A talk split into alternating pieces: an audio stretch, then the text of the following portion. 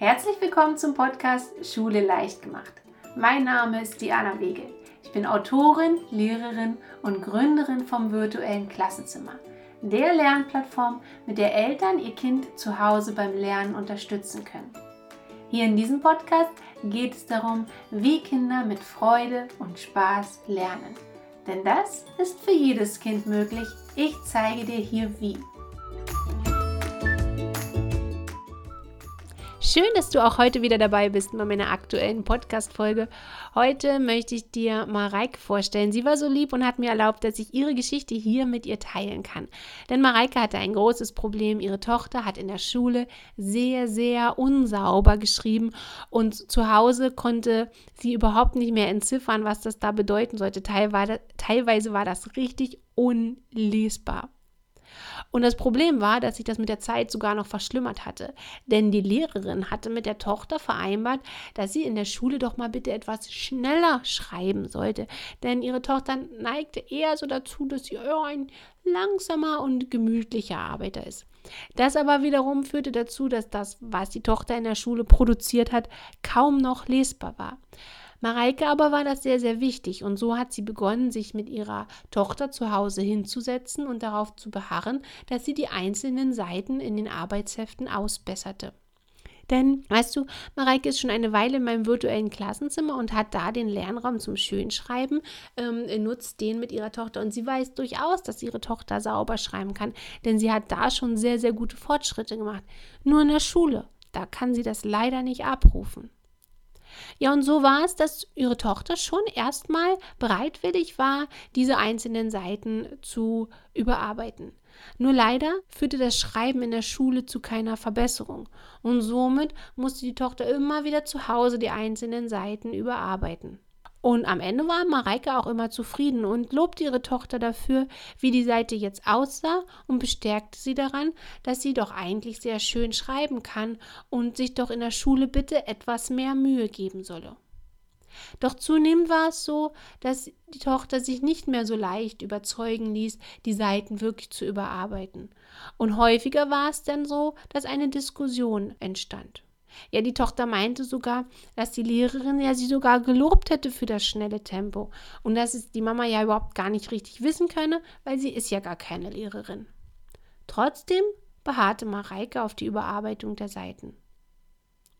Doch dieses wiederholte Überarbeiten der eigentlich fertigen Seiten führte dazu, dass das Schriftbild nicht besser wurde, sondern sich noch mehr verschlechterte. Außerdem hat die Tochter von Mareike zunehmend blockiert und fühlte sich genervt von der ständigen Kritik ihrer Mutter. Mit der Zeit war das Schreiben richtig negativ besetzt. Und als ich dann mal mit dem Mädchen gesprochen hatte, kam heraus, dass sie das Gefühl hat, überhaupt nichts für die Mama gut und richtig machen zu können.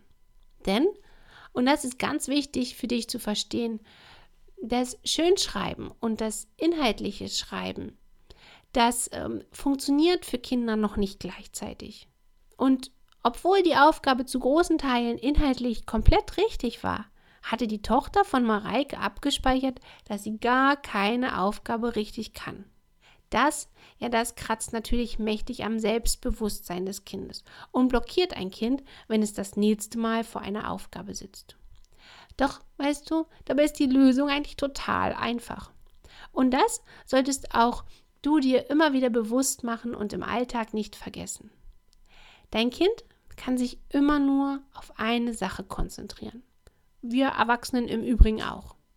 So bedeutet Multitasking, was streng genommen ja auch gar nicht gibt, eigentlich nur, dass man die Fähigkeit besitzt, schnell zwischen verschiedenen Aufgaben hin und her zu switchen. Aber fokussieren können wir uns immer nur auf eine Sache. Nun gelingt deinem Kind dieses Hin- und Her-Switchen noch nicht. Aber genau dieses Multitasking verlangt Mareike von ihrer Tochter. Schauen wir uns dazu ein Beispiel an. Dein Kind soll zu einem Bild einen kurzen Text aufschreiben. Hier laufen gleich mehrere Prozesse ab, bei dem vielleicht ja auch du bisher gedacht hast, das wäre doch alles dasselbe. Dein Kind muss sich hier erstmal einen Inhalt überlegen. Was möchte ich überhaupt schreiben? Dann muss es diesen Inhalt in sinnvolle Sätze formulieren. Diese Sätze will es nun zu Papier bringen. Gleichzeitig muss es überlegen, wie die einzelnen Worte im Satz geschrieben werden. Krokodil, wie verbinde ich nochmal das Schreibschrift R mit dem O? Schreibe ich bei Krokodil ein I oder ein IE? Und dann, wie von Mareike gewünscht, soll es ja auch noch auf das Schriftbild achten. Werden alle Buchstaben in der richtigen Schreibrichtung geschrieben? Sind die Buchstaben sauber in den Zeilen? Dein Kind muss sich dabei gleichzeitig auf drei Dinge konzentrieren. Einmal auf den Inhalt, einmal auf das richtige Schreiben und einmal auf das Schönschreiben. Das kann ein Kind aber schlicht und ergreifend nicht. Und das ist auch total normal und auch total in Ordnung. Du hast deine eigene Handschrift bereits entwickelt. Dieser Prozess ist erst so ungefähr in der vierten Klasse abgeschlossen. Soll dein Kind nun einen Text produzieren, dann blende doch erstmal die Rechtschreibung und das Schriftbild in diesem Moment aus. Ja, auch wenn es ein bisschen in den Augen wehtut. Wenn dein Kind bestimmte Rechtschreibphänomene trainieren soll, dann achte genau auf die Einhaltung dieser. Und wenn dein Kind schön schreiben soll, dann braucht es einfach nur was zum Abschreiben und soll sich ganz allein darauf konzentrieren. Denn dann funktioniert es, wie Mareike es ja selbst bei ihrer Tochter beobachtet hatte, wenn sie mein virtuelles Klassenzimmer nutzte.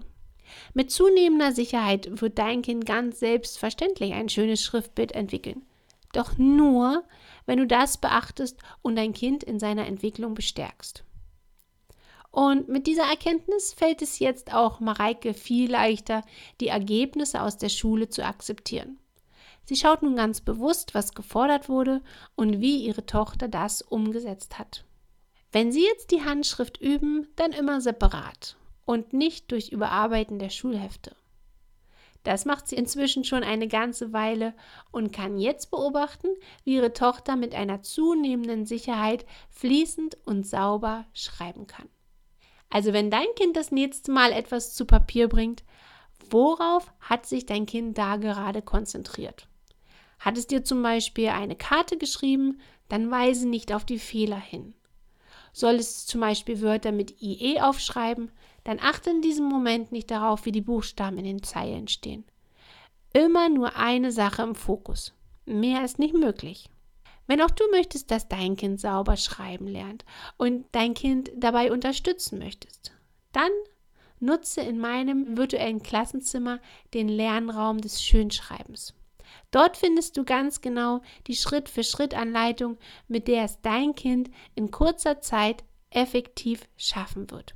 Geh dazu einfach auf www.mia-und-mika.de-vkz.